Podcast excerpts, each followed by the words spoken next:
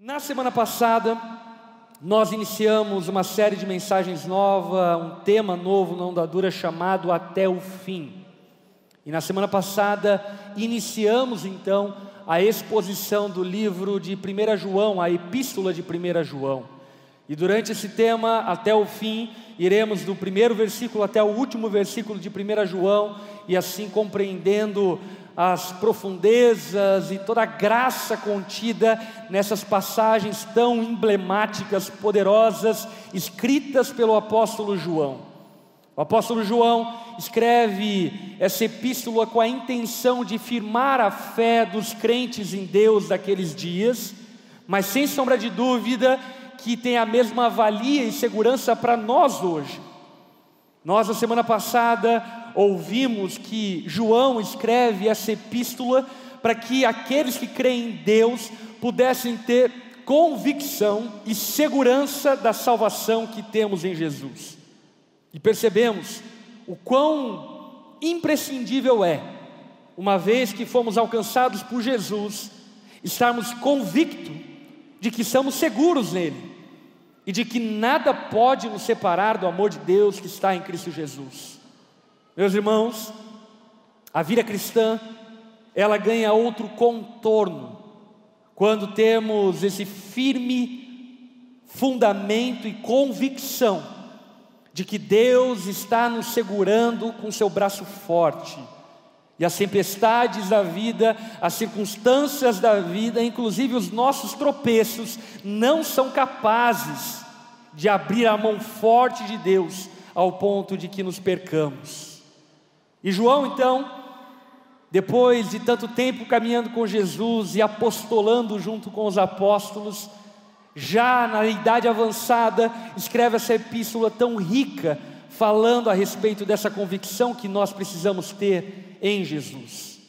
João ele começa essa epístola descrevendo a excelência de Cristo como palavra da vida eterna e que foi manifestada entre os homens, dizendo a respeito do fato de que o evangelho que proclamamos, ele não é uma fantasia humana, mas ele é uma realidade espiritual histórica. Nós não cremos em conjectura de alguns doze homens que sentaram numa mesa e pensaram como vamos inventar uma religião, e tão pouco cremos em uma fantasia de alguém que teve alguma visão. Não, nós cremos no Evangelho que foi manifestado em carne na pessoa de Cristo, e proclamado por Ele mesmo e comprovado por Sua vida, através do toque, da audição, da visão, do entendimento que os apóstolos tiveram e, por sua vez, então proclamaram o Evangelho.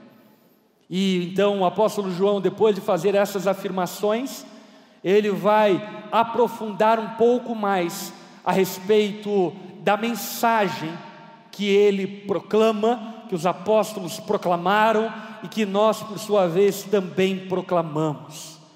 O título da mensagem dessa noite, para você que gosta de anotar, se chama Deus não é mentiroso.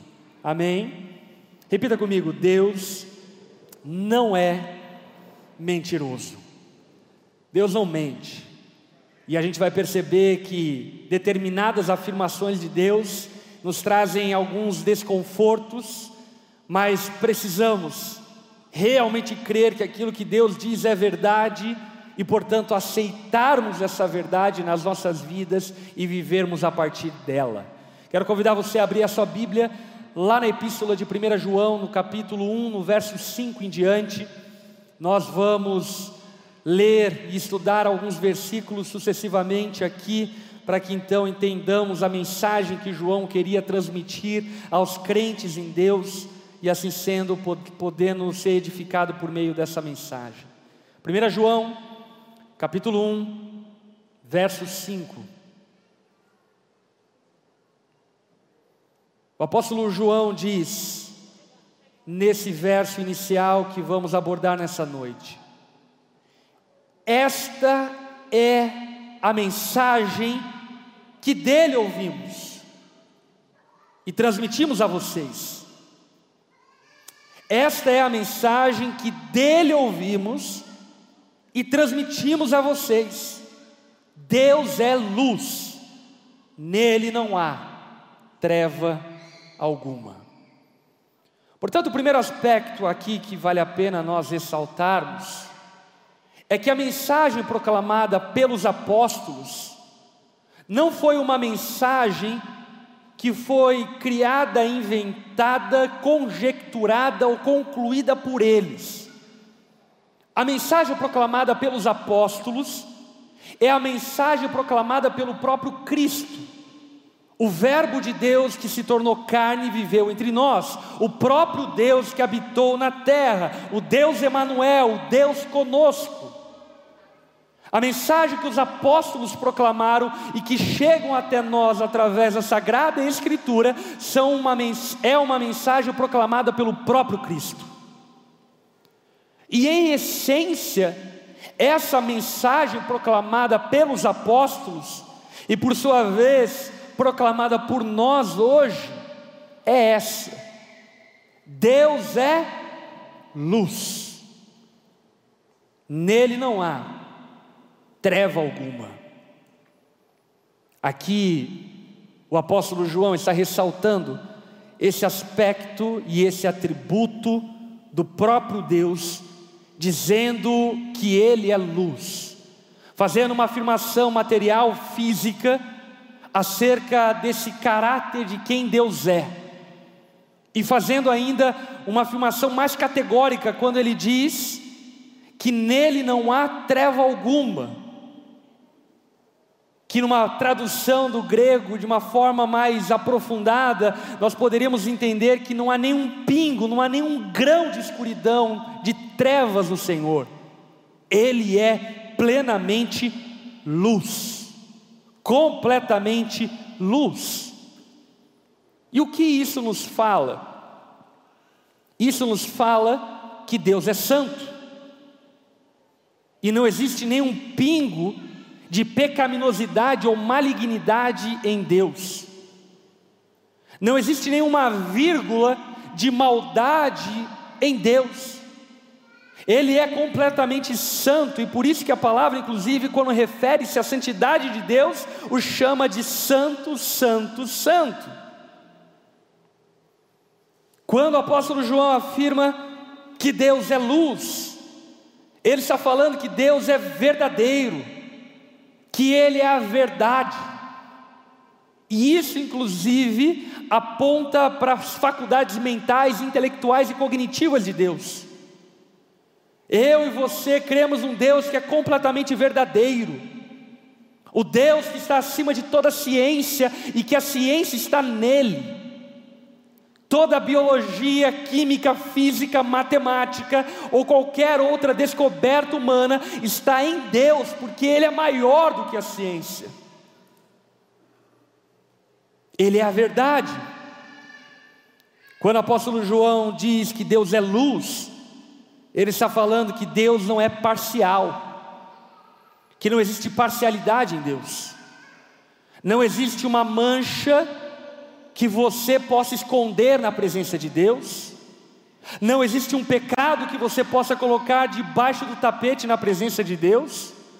Não existe um desvio moral de caráter que você possa colocar em algum quarto escuro do relacionamento com Deus. Não, a luz de Deus invade toda a terra e não existe nenhuma escuridão aonde Deus está. Ele ilumina todos os homens. Quando João fala que Deus é luz, ele está falando que ele é supremo em conhecimento, que ele está acima de toda sabedoria e intelectualidade humana, e que toda sabedoria e conhecimento estão contidos em Deus. Assim como toda vida depende da luz, toda a vida espiritual depende da luz que é o Senhor. Dependemos completamente de Deus para que tenhamos vida. E a partir então dessa afirmação, o apóstolo João ele vai desdobrar cinco afirmações categóricas. A partir dessa mensagem que João afirma ter ouvido do próprio Cristo, que Deus é luz e nele não há trevas alguma, ele vai então apontar cinco afirmações que vão, sem sombra de dúvidas, mexerem conosco nessa noite. e nos colocar contra a parede alguma dessas afirmações. No verso 6, o apóstolo João faz uma primeira afirmação, dizendo o seguinte: Se afirmamos que temos comunhão com Ele, mas andamos nas trevas, mentimos e não praticamos a verdade. Quantos aqui vivem em comunhão com Deus? Quantos aqui foram lavados, comprados por Jesus e pertencem a Ele? Sabe o que João está falando? Se você professa a fé, se você afirma que pertence a Deus e que tem comunhão com Ele, mas não anda na luz, você está mentindo. Se você afirma que tem comunhão com Deus, mas vive uma vida dupla, uma vida pautada em hipocrisia, uma vida pautada em engano, aonde pecados de estimação são cultivados e não corrigidos, você está mentindo, você não tem comunhão com Deus. Porque assim como o apóstolo Paulo vai dizer em outro momento, luz e trevas não têm comunhão. Luz e trevas não se misturam.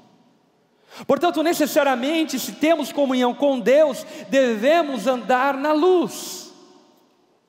E se dizemos que afirmamos que temos comunhão com Ele, mas continuamos andando na treva, em ignorância bíblica, mergulhados no pecado, vivendo uma vida dupla, de intenções duplas, nós estamos mentindo. Porque necessariamente a nossa comunhão com Deus nos comunica de quem Ele é. Deus é luz, e se estamos andando, se estamos andando com Ele, necessariamente também teremos que estar vivendo em luz. E os nossos passos precisarão ser iluminados pela luz que irradia do próprio Deus. Por esse motivo, não existe espaço no cristianismo, não existe espaço pra, na fé, para que vivamos essa vida meio aqui, meio acolá. Não existe neutralidade na vida com Deus. Não existe meio crente, não existe meio discípulo, não existe meio batismo, não existe meia comunhão. Ou você é, ou você não é, ou você está, ou você não está, ou você está na luz, ou você está nas trevas. E o afirmar viver na luz não necessariamente o faz viver na luz, porque o que te faz viver na luz é andar na luz. Na luz que brilha do próprio Deus. E isso vai nos levar então à segunda afirmação do apóstolo João no versículo 7. Se, porém, andarmos na luz, como Ele está na luz, temos comunhão uns com os outros, e o sangue de Jesus, seu Filho, nos purifica de todo pecado. João ele parte de uma afirmação negativa para fazer uma afirmação positiva e afirmativa. Ele começa fazendo uma afirmação que coloca na parede aqueles que supostamente dizem que caminham com Deus, mas continuam em uma vida mergulhada em pecado, sem arrependimento, ou vivem a ignorância acerca de quem Deus é, se escondendo de Deus, escondendo seus pecados. E depois de fazer então essa afirmação negativa, ele vai afirmar: se porém andarmos na luz como Ele está na luz, temos comunhão uns com os outros. Acerca disso, precisamos compreender até algumas afirmações ditas pelo próprio Jesus. Lá no Evangelho de João, no capítulo 9, versículo 5, Jesus ele faz uma declaração veemente dizendo: "Eu sou a luz do mundo". Uma afirmação proferida pelo próprio Cristo da sua boca, dizendo: Eu sou a luz do mundo. Eu sou o supremo conhecimento, eu sou a santidade, eu sou a verdade, eu sou o caminho, eu sou a palavra de Deus, eu sou a palavra viva, eu sou a luz do mundo, palavras ditas por Jesus. Mas Jesus, no Sermão do Monte, no Evangelho de Mateus, capítulo 5, versículo 14, ele faz uma outra afirmação que parece haver uma aparente contradição. Em Mateus capítulo 5, verso 14, Jesus diz o seguinte: Vós sois a luz do mundo. Dizendo e referindo-se aos seus discípulos. E a pergunta que fica é: quem é a luz do mundo? Será que é Deus ou nós somos a luz do mundo? E a grande verdade é que isso pode ser entendido como o sol e a lua. Nós não temos luz própria. Amém? Assim como a lua não tem luz própria. Quem tem luz própria é o sol. A lua, durante a noite, irradia, reflete a luz do sol. E durante a noite nós vemos a lua brilhando, porque ela está irradiando, refletindo a luz do sol, que por causa da órbita da Terra e o fato de a Terra estar no período da noite, então ela irradia essa luz que ela reflete do sol. E assim somos nós com Deus, ou pelo menos deveríamos ser. Nós não temos luz próprias, quem é a luz do mundo é o Senhor, mas se estamos em comunhão com Ele, necessariamente viveremos na luz e refletiremos essa luz por onde formos. E sabe qual é o resultado imediato dito pelo apóstolo João acerca daqueles que vivem na luz? O resultado imediato dito por João é: se andamos na luz, temos comunhão. Comunhão uns com os outros Presta atenção, ele está primeiro falando sobre uma comunhão com a luz que é Deus. E ele está dizendo: se você tem comunhão com a luz que é Deus, necessariamente você vai ter comunhão uns com os outros. E isso é muito precioso nós entendermos. O nosso relacionamento vertical com Deus precisa refletir no nosso relacionamento horizontal com os nossos irmãos. Inclusive, nós estamos vivendo um período de adversidade. Estamos em meio a uma pandemia. Estando em meio a essa pandemia, algumas oportunidades e meios de comunhão acabaram sendo de alguma forma diminuídos ou enfraquecidos. Mas ainda assim, por exemplo, nós como igreja, temos diversas ferramentas de comunhão para que nos mantenhamos conectados uns aos outros e para que nos mantenhamos em comunhão. E sendo assim, eu e você devemos e precisamos valorizar, amar a comunhão entre os irmãos, porque na verdade isso aponta para o fato de que estamos tendo comunhão com Deus. Em outras palavras, Aquele que diz andar com Deus, mas não se esforça, não se dedica, não se empenha a andar com seus irmãos, não tem comunhão com Deus. O reflexo imediato da comunhão que temos com Deus, necessariamente é a comunhão que devemos ter uns com os outros, preservando essa comunhão e cultivando ela, levando ela a sério. Sabe, meu irmão, durante esse período de pandemia, nós podemos traçar um paralelo, como, por exemplo, o povo hebreu que estava saindo do Egito, indo para Canaã, e tudo aquilo que eles recebiam de provisão de Deus era apenas o maná que caía durante a noite, no início do dia, para que eles pudessem se alimentar durante aquele dia. E tudo que eles tinham era o pão de cada dia. Não era uma picanha, não era o prato ideal, mas era aquilo que eles podiam ter. Deixa eu te falar uma coisa. Comunhão ideal nós só vamos ter no céu. Amém? Mas enquanto nós não temos a comunhão no céu, cuidemos de ter a comunhão como podemos ter na terra que seja através da internet, que seja através de qualquer coisa, mas nós não podemos viver sozinhos. Inclusive, isso cabe como uma forma de exortação a quem pertence à igreja Onda Dura. Não deixe de participar do seu grupo pequeno, ainda que seja pelo Zoom. É legal? É, dava para ser melhor. Mas é a forma como você tem para estar em comunhão. Talvez por N motivos você não possa estar presencialmente aqui e estar acompanhando através do YouTube. É o melhor? Não, o melhor era estar nos pés de Jesus, lá nos céus e assim por diante, e no banquete junto com o Pai, com o Filho, com o Espírito Santo. Mas é a forma como temos para manter a comunhão uns com os outros.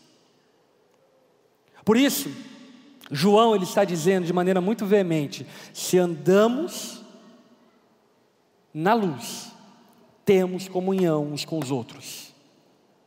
Até porque, dentro da minha experiência, tanto pastoral como de ovelha de Jesus e membro de igreja, normalmente, não afirmaria que 100% das ocasiões, mas em grande parte das ocasiões, pessoas que se afastam da comunhão, são pessoas que estão tentando esconder os seus pecados, tentando fugir de possíveis confrontos, exortações e necessidades de mudança. E aqui vale a pena, inclusive, pontuar algo que faz muito sentido para nós como igreja. Deus não espera de mim, de você, uma performance santarrona. Ele não espera de mim, de você, que não tenhamos erros. Aliás, Ele mesmo vai afirmar daqui a pouco que nós temos pecados. Portanto, a igreja não é um ambiente para pessoas que não pecam. A igreja é um ambiente para pessoas que odeiam o pecado e amam a santidade. E por isso, quando pecam, elas confessam seus pecados a Deus, se arrependem, levantam e continuam caminhando. Por isso, não permita-se viver uma vida cristã performática. Não, vou só para a igreja quando tudo estiver certo. Sabe quando vai estar certo? Nunca. Na verdade, vai estar certo nos céus. Mas provavelmente, se você deixar a comunhão, como o apóstolo João está dizendo, nem lá você vai chegar. Portanto, venha para a igreja e viva em comunhão com teus irmãos na medida em que você pode. Na medida em que está ao seu alcance, e que no nome de Jesus você não seja aquele tipo de crente, de cristão, que traz opressão sobre aqueles que ainda têm falhas, erros e que precisam ser tratados. A resposta de andar na luz é ter comunhão uns com os outros. E deixa eu falar algo a você.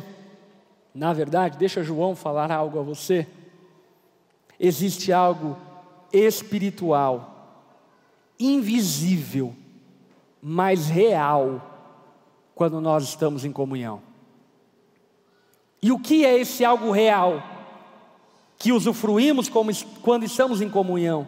É o que João afirma aqui: o sangue de Jesus, seu Filho, nos purifica de todo pecado. Acredite, meu irmão, nessa noite, enquanto adoramos a Deus, enquanto ouvimos a palavra, Deus está nos purificando, Deus está nos limpando, Deus está nos restaurando e encorajando, Deus está tratando o nosso coração, tratando a nossa mente, Ele está nos fazendo pessoas melhores. Mas, pastor, Cristo não morreu uma vez só por nós, e isso é suficiente, e Ele lá na cruz do Calvário nos perdoou de todos os pecados, sim. Mas Ele nos perdoou de todos os pecados, para que então vivamos em comunhão, e vivendo em comunhão possamos ser santificados. Era a comunhão da igreja que somos tratados e curados.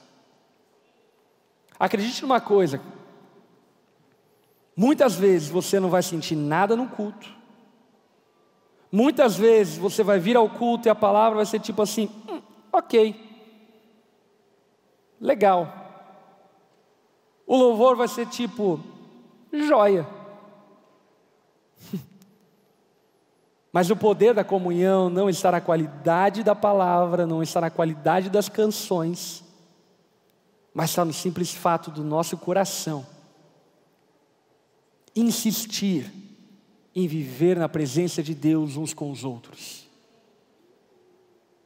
E quando nós fazemos isso, algo sobrenatural invade as nossas vidas tratando o nosso coração. Eu não tenho dúvida que muitos pecados meus foram tratados em meio à comunhão, não necessariamente por palavras assertivas que trataram pontualmente o meu pecado, mas porque quando estamos em comunhão, o que a palavra de Deus fala é que Deus vai nos purificando, Ele vai nos lavando, Ele vai nos tratando.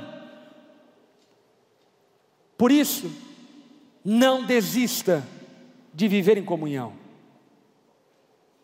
E deixa eu te dar uma dica. Provavelmente no dia em que você quiser desistir, o problema não são os outros, o problema é você. Porque normalmente essa fuga da comunhão, ela está fundamentada num desejo de se esconder, de fugir do trato que Deus precisa fazer em nós. Isso então vai nos levar a uma terceira afirmação dita por João, agora no verso 8.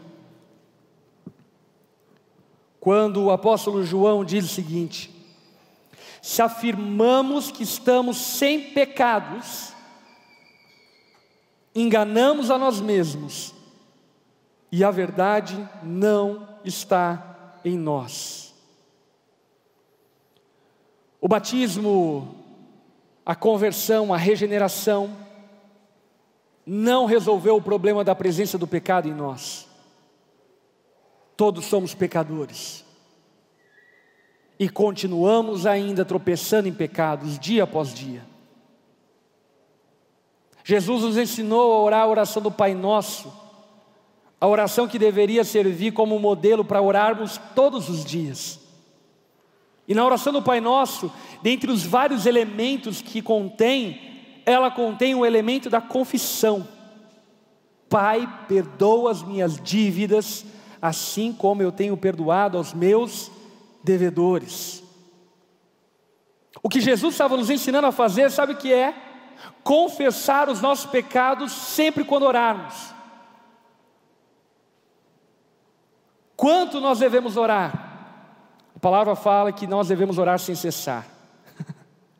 Então nós deveríamos confessar os nossos pecados continuamente. Não tem um dia sequer que você não tenha algo para confessar a Deus. Se nós afirmamos que não temos pecados, nós estamos mentindo para nós mesmos, estamos enganando a nós mesmos. E deixa eu falar algo a você: um meio religioso é um meio onde as pessoas facilmente na tentativa de serem alçadas a um status quo superior diante de todos os homens, as pessoas incorrem no equívoco e no erro de colocarem-se uma postura de não terem pecados. Tome cuidado com isso. Nunca deixe de ser quebrantado, contrito e vulnerável. Líder na igreja, apacentador de grupo pequeno, discipulador, pastor, seja lá o que for, nunca deixe de ser vulnerável. E aliás, deixa eu aqui afirmar ao meu respeito em alto e bom tom: eu não sou perfeito, eu pequei hoje. Eu errei com meus filhos hoje. Eu prometi para o meu filho que ia trazer roupa para ele vir para a igreja e não trouxe falhei com a minha palavra, eu pequei. Portanto, a igreja não é um desfile de santarrice, a igreja é a casa dos quebrantados, a igreja é a casa dos contritos, aqueles que sabem que precisam de Deus. Quantos aqui reconhecem que precisam de Deus? Nunca deixe de ser essa pessoa esfomeada, sedenta de Deus. Porque se nós afirmamos que estamos sem pecados, é a nós próprios que nós estamos mentindo. Se você, marido, no seu casamento, se coloca em uma posição de altivez e diz que o problema do seu casamento é a sua esposa, você está mentindo para você. Se você membro de igreja, gosta de transferir a culpa, o pecado para os outros, dizendo: Não, eu sou o super membro da igreja. o pecador é você. Não minta para si mesmo. Não minta para si mesmo. Não seja tomado pela mesma síndrome de Lúcifer. Seja quebrantado sempre diante de Deus, vulnerável diante de Deus, quebrantado e contrito em Sua presença. O Martim Lutero, ele declara algo que eu concordo muito com ele. Ele diz o seguinte: Pensei que o velho homem tinha morrido nas águas do batismo, mas descobri que o infeliz sabia nadar.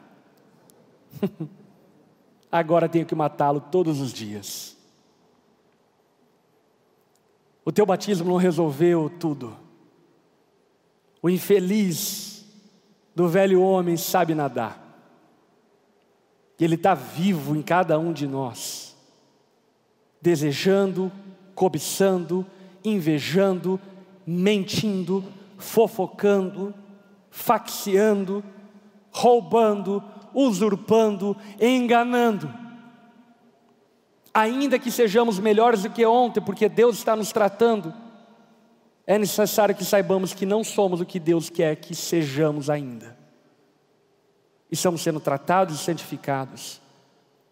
Por isso, no nome de Jesus, seja livre de todo orgulho, de toda arrogância, de toda altivez. Não seja tomado por um espírito vaidoso e mentiroso que se auto-engana afirmando que você é o superstar, que você é o homem e a mulher incrível, que o céu se abriu sobre você e disse: Este é meu filho e quem tem muito prazer. Não, o céu se abriu para Jesus, não foi para você. Ainda que você talvez tenha ouvido em pregações que isso diz ao teu respeito, eu estou aqui para desfazer um engano. Isso não é sobre você, isso é sobre Jesus. Estamos sendo tratados, purificados e não somos ainda o que deveríamos ser. Coloque-se no seu lugar de humildade, de trato e vulnerabilidade. Deixa Deus tratar quem você é. João no versículo 9, faz então uma quarta afirmação, dizendo o seguinte: Se confessarmos os nossos pecados, Ele é fiel e justo para perdoar os nossos pecados e nos purificar de toda injustiça. Não existe pecado confessado que Deus não possa perdoar.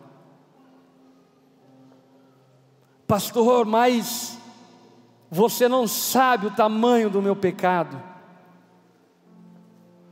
Não sei o tamanho do seu pecado, mas sei o tamanho do amor, da graça e da bondade de Deus, que é superabundante sobre todo o pecado cometido por nós.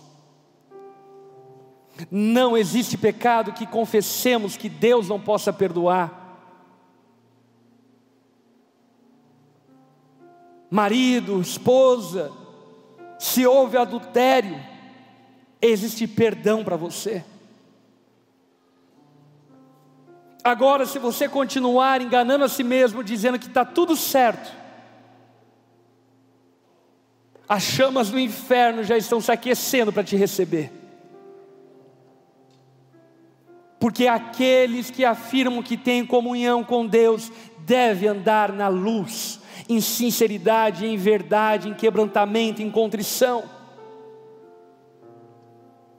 Talvez essa seja uma noite para você, marido, confessar seus pecados à sua esposa, para você, esposa, confessar seus pecados ao seu marido, para você, ovelha, confessar seus pecados ao seu pastor, ao seu líder, para que todos nós, como ovelhas, confessemos nossos pecados a Deus que nos perdoa dos nossos pecados. Agostinho de Hipona, ele afirma a seguinte questão, quando ele diz o seguinte: o princípio de nossa purificação é a humilde confissão de nossos pecados. Somos purificados quando confessamos nossos pecados. Pastor, mas eu nem sei que pecado eu cometi. Então faça como salmista: Deus me perdoa pelos pecados que eu não sei que cometi, mas eu sei que cometi. me perdoa pelos pecados que a minha memória não me ajuda a lembrar. Me perdoa pelos pecados que o meu pecado não me deixa lembrar. E nós não confessamos, não confessamos nossos pecados, por causa de um peso condenativo de Deus, pelo contrário, confessamos os nossos pecados porque existe promessa para quem confessa pecados. Qual é a promessa para quem confessa pecados?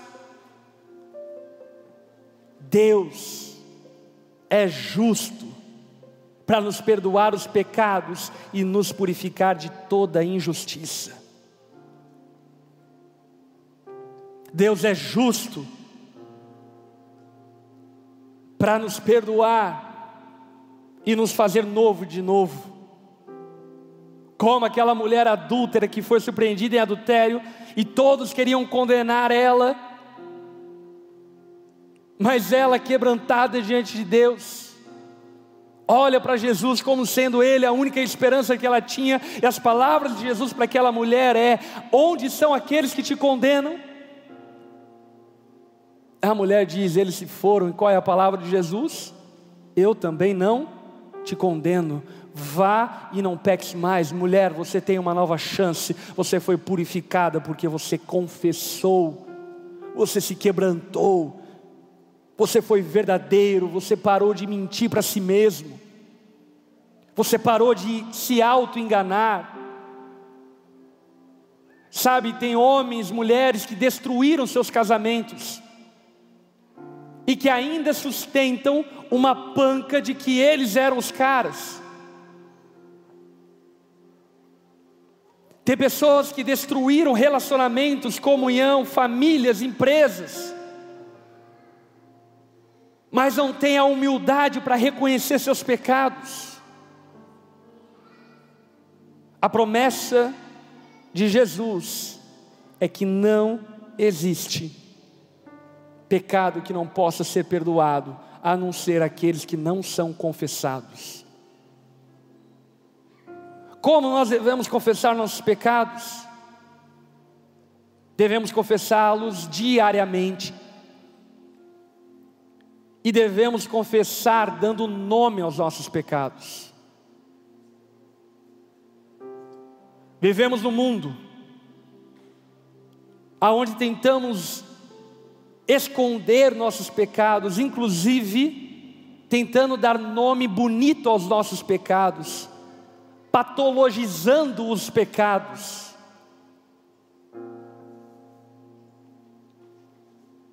Pois estão querendo patologizar a pedofilia, patologizar o roubo, chamando de cleptomania ainda que você possa ter uma inclinação natural ao roubo, e eu sei que você tem porque você é pecador, o nome disso é roubo, não é cleptomania.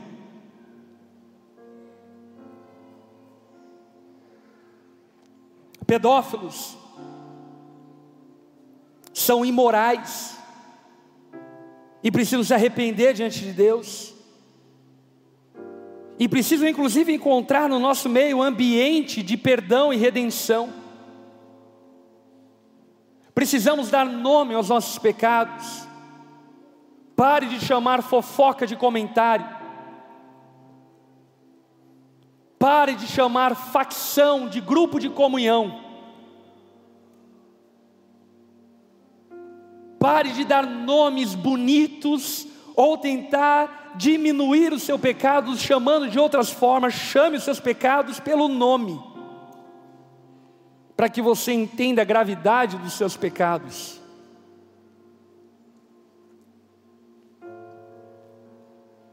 Você não apenas tem um sonho, talvez você esteja cobiçando aquilo que não é seu. Você não apenas deixou de dar ofertas, talvez você seja avarento e ama o dinheiro.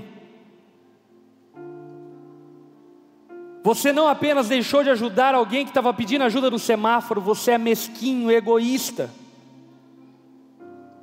Você está entendendo?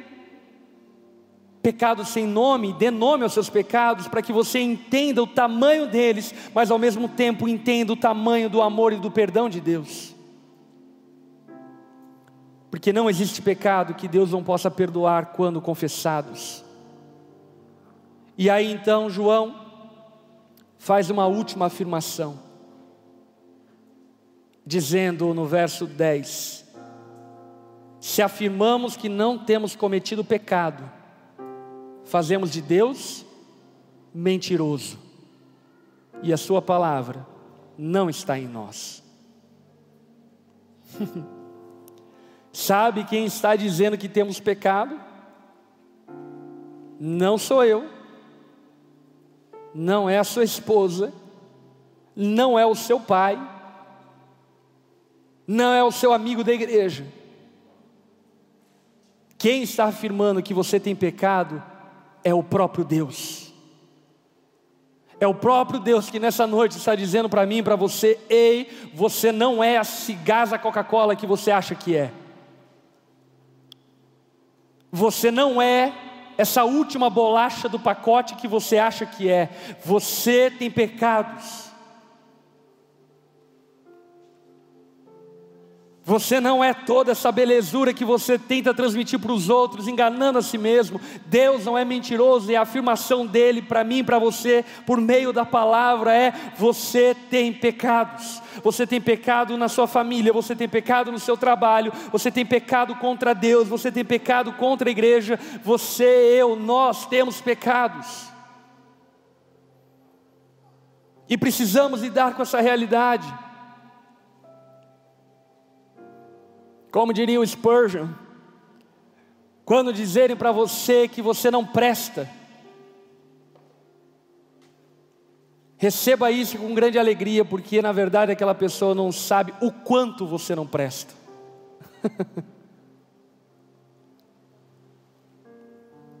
o apóstolo Paulo, enquanto fariseu dos fariseus, ele se achava o cara. Depois do conhecimento de Cristo, a afirmação dele é: de todos eu sou dos mais miseráveis homens. Quem me libertará de mim mesmo? Quem me libertará desse corpo dado à morte, à destruição? Quem me libertará da ganância, da luxúria? Quem me libertará dos meus vícios, dos meus pecados, dos meus tropeços? Quem me libertará? Glória a Deus por Cristo Jesus. É Ele que nos liberta de toda impureza e nos purifica de todos os pecados, de toda injustiça. Portanto, eu encerro essa mensagem fazendo uma afirmação muito importante. Nós precisamos tomar banho apenas uma vez, mas precisamos lavar os nossos pés constantemente. De onde que nasce essa afirmação? Do momento onde Jesus está com seus discípulos, e os seus discípulos chegam da rua, Jesus se dobra ao chão, pega uma bacia, pega uma toalha, e diz para os seus discípulos: Me dê os seus pés, que eu quero lavar eles. O apóstolo Pedro, note, o apóstolo Pedro, para tentar esboçar uma santidade, um temor, uma reverência, ele olha para Jesus e diz: Não, você não vai lavar os meus pés, eu não permitirei que você lave os meus pés. Aí então Jesus afirma para Pedro: se eu não lavar os seus pés, você não tem parte comigo. Pedro, ao ouvir isso, diz para Jesus o seguinte: então lava o corpo todo, passa tudo, pode lavar tudo. Jesus então ensina para Pedro uma lição: quem já tomou banho não precisa tomar banho novamente, basta lavar-lhes os pés. Obviamente que essa lição era espiritual. Tome banho todos os dias. É importante deixar isso claro, né? Porque alguns irmãos podem manipular as escrituras. Mas essa afirmação de Jesus tinha uma significância espiritual, sabe qual? De fato, nós precisamos de um momento, de uma ocasião, de uma circunstância, de um momento marcado na nossa vida, recebermos de Deus um banho completo. E isso acontece quando nós reconhecemos que somos pecadores e precisamos do seu perdão. Quando nós abandonamos uma vida distante do Senhor e dizemos para Ele: Senhor, a partir de hoje eu te seguirei por onde você for. Quando nós, por meio do Espírito Santo, reconhecemos nossos pecados e somos então perdoados, redimidos dos pecados, isso acontece uma vez na vida.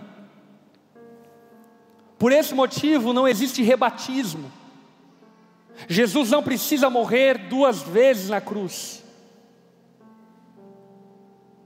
Se o seu batismo foi feito com fé no Evangelho, ele é suficiente. Mas, pastor, eu pequei, então lave os pés. Jesus não morreu duas vezes na cruz, ele morreu apenas uma vez, e essa única vez é suficiente para perdoar todos os nossos pecados. Entretanto, a lição de Jesus para Pedro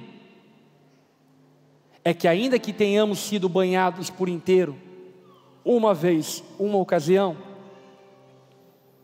nós precisamos permitir que Jesus lave os nossos pés todos os dias.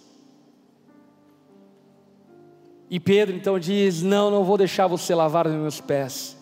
Qual é a palavra de Jesus?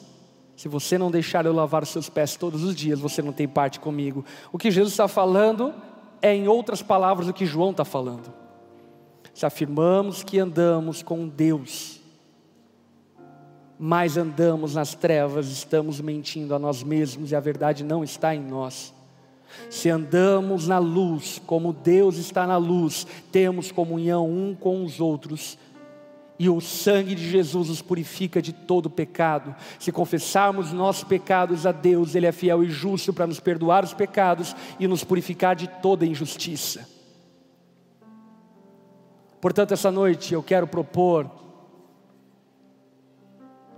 duas coisas. Primeiro, um banho completo para alguns, poda, tudo e para outros um lavar de pés. Quero convidar você a baixar sua cabeça, fechar seus olhos.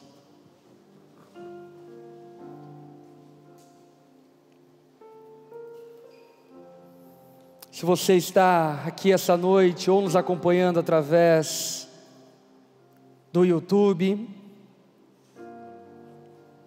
e reconhece que você não vive uma vida com Jesus, Talvez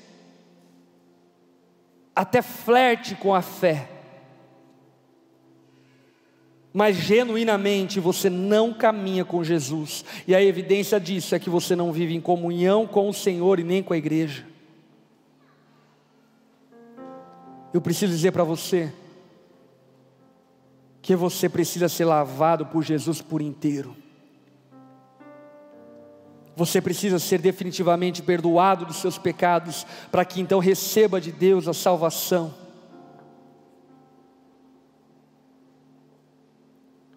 Se esse é o seu caso, e no seu interior,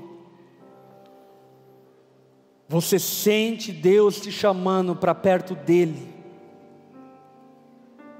como quase em uma voz audível, dizendo: é disso que você precisa. Você precisa do amor de Deus, você precisa do perdão dos seus pecados, você precisa de uma nova vida, de uma nova história.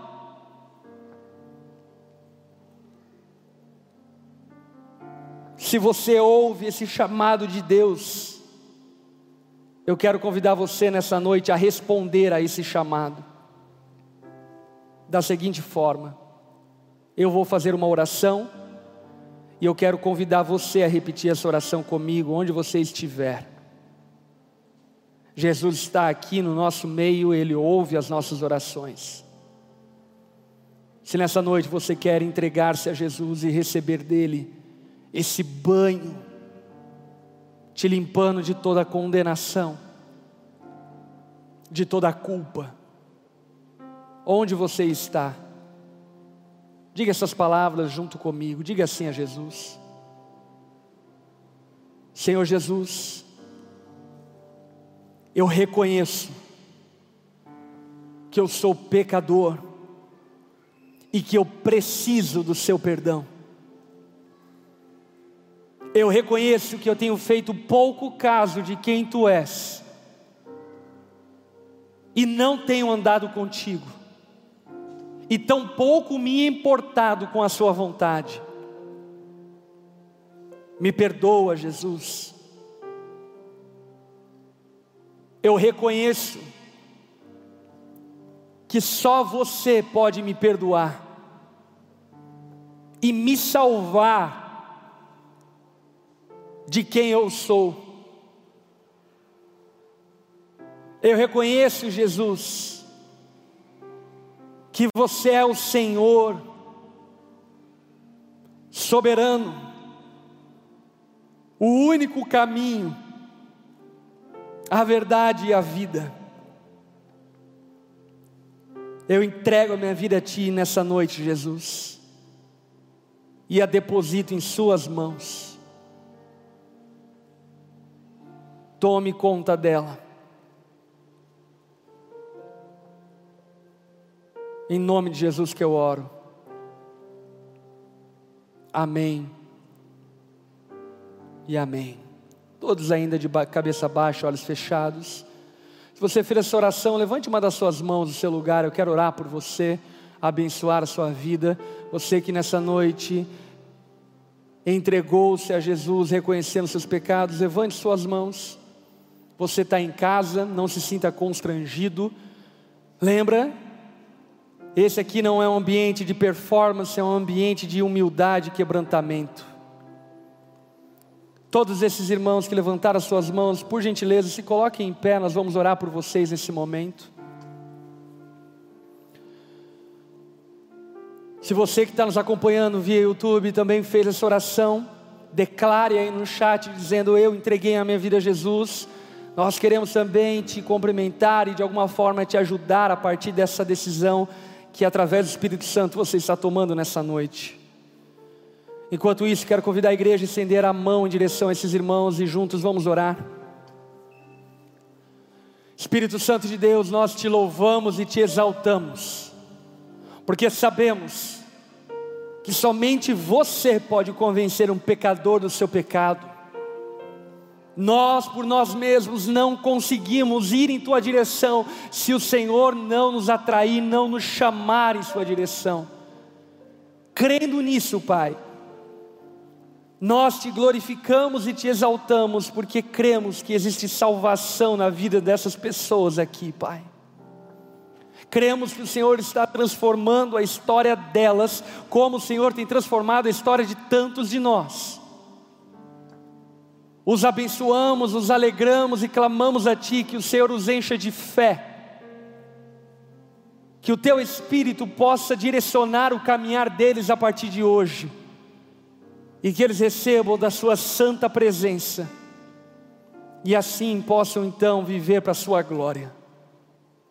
Os abençoe dessa forma, nós oramos em nome de Jesus. Amém e amém. Quero convidar a igreja a dar uma salva de palmas a Jesus. Glória a Deus. Quero convidar toda a igreja a se colocar em pé no seu lugar. Nós já vamos encerrar o culto, mas antes quero propor algo a você. Esses irmãos que hoje manifestaram esse desejo de caminhar com Jesus, vocês receberam um livretinho Quero convidar vocês a lerem em casa com paciência, com calma, examinarem cada versículo, cada palavra que está nesse livretinho, porque isso explica um pouco daquilo que cremos que Deus está fazendo na vida de vocês e qual é a ação sua a partir daquilo que Cristo está fazendo na vida de vocês. Antes de encerrarmos esse culto, obviamente nós não poderíamos faltar com a oportunidade de confessarmos nossos pecados a Deus. Por esse motivo eu quero convidar você em pé no seu lugar, baixar sua cabeça.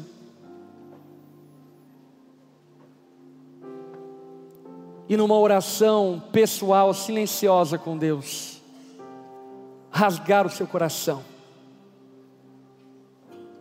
Rasgue o seu coração, diga para o Senhor quais têm sido as suas lutas, quais foram as suas quedas.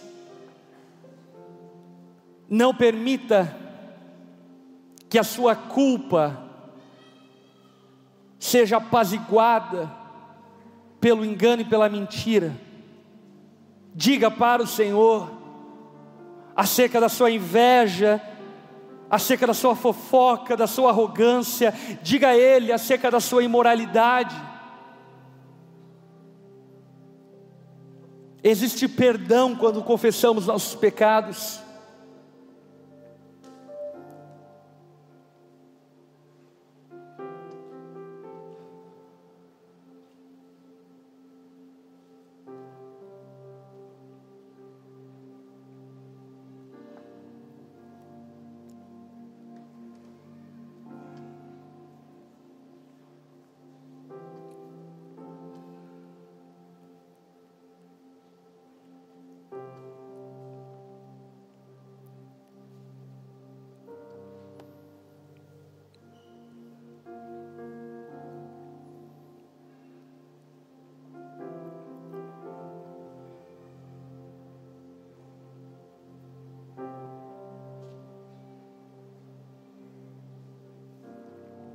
Não saia da luz, aquele que tem comunhão com o Senhor vive na luz.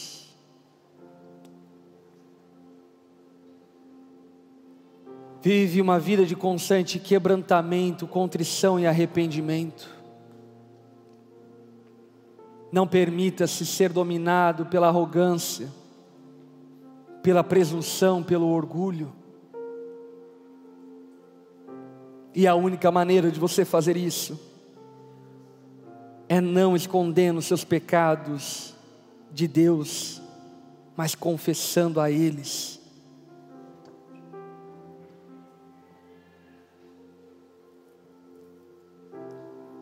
Estenda suas mãos como recebendo, deixa eu orar por sua vida. Senhor, obrigado por essa noite. Obrigado pela graça de podermos adorar ao Senhor, ofertar na Sua casa, ouvir a Tua palavra. Cremos na Tua palavra e cremos que nessa noite, muito mais do que aquilo que vimos, ouvimos, tocamos, sentimos, foi feito em nós. Cremos, ó Pai, que fomos purificados através da comunhão e que saímos daqui mais crentes, mais apaixonados por Ti. Jesus, cremos que existe perdão para pecados confessados e por isso, Senhor, clamamos a Ti, leva toda a culpa que nessa noite foi colocada nos Teus pés, toda a condenação, seja lançada no mar do esquecimento, e que Satanás não encontre mais espaço em nós para nos trazer peso, vergonha, mas que possamos nos apropriar da Sua graça e do Seu perdão. Jesus abençoa-nos durante o decorrer dessa semana. Que a Sua graça possa estar conosco em tudo que vamos fazer. Que possamos contar com o Seu favor todos os dias da nossa semana. Que o amor do Pai e o consolo do Espírito possa nos direcionar e nos guiar em todas as nossas obras, para que o Senhor seja glorificado em tudo que vamos fazer. Nós oramos dessa forma e nos colocamos diante do Senhor, em nome de Jesus. Amém e amém. Amém. Você pode dar uma salva de palmas a Jesus.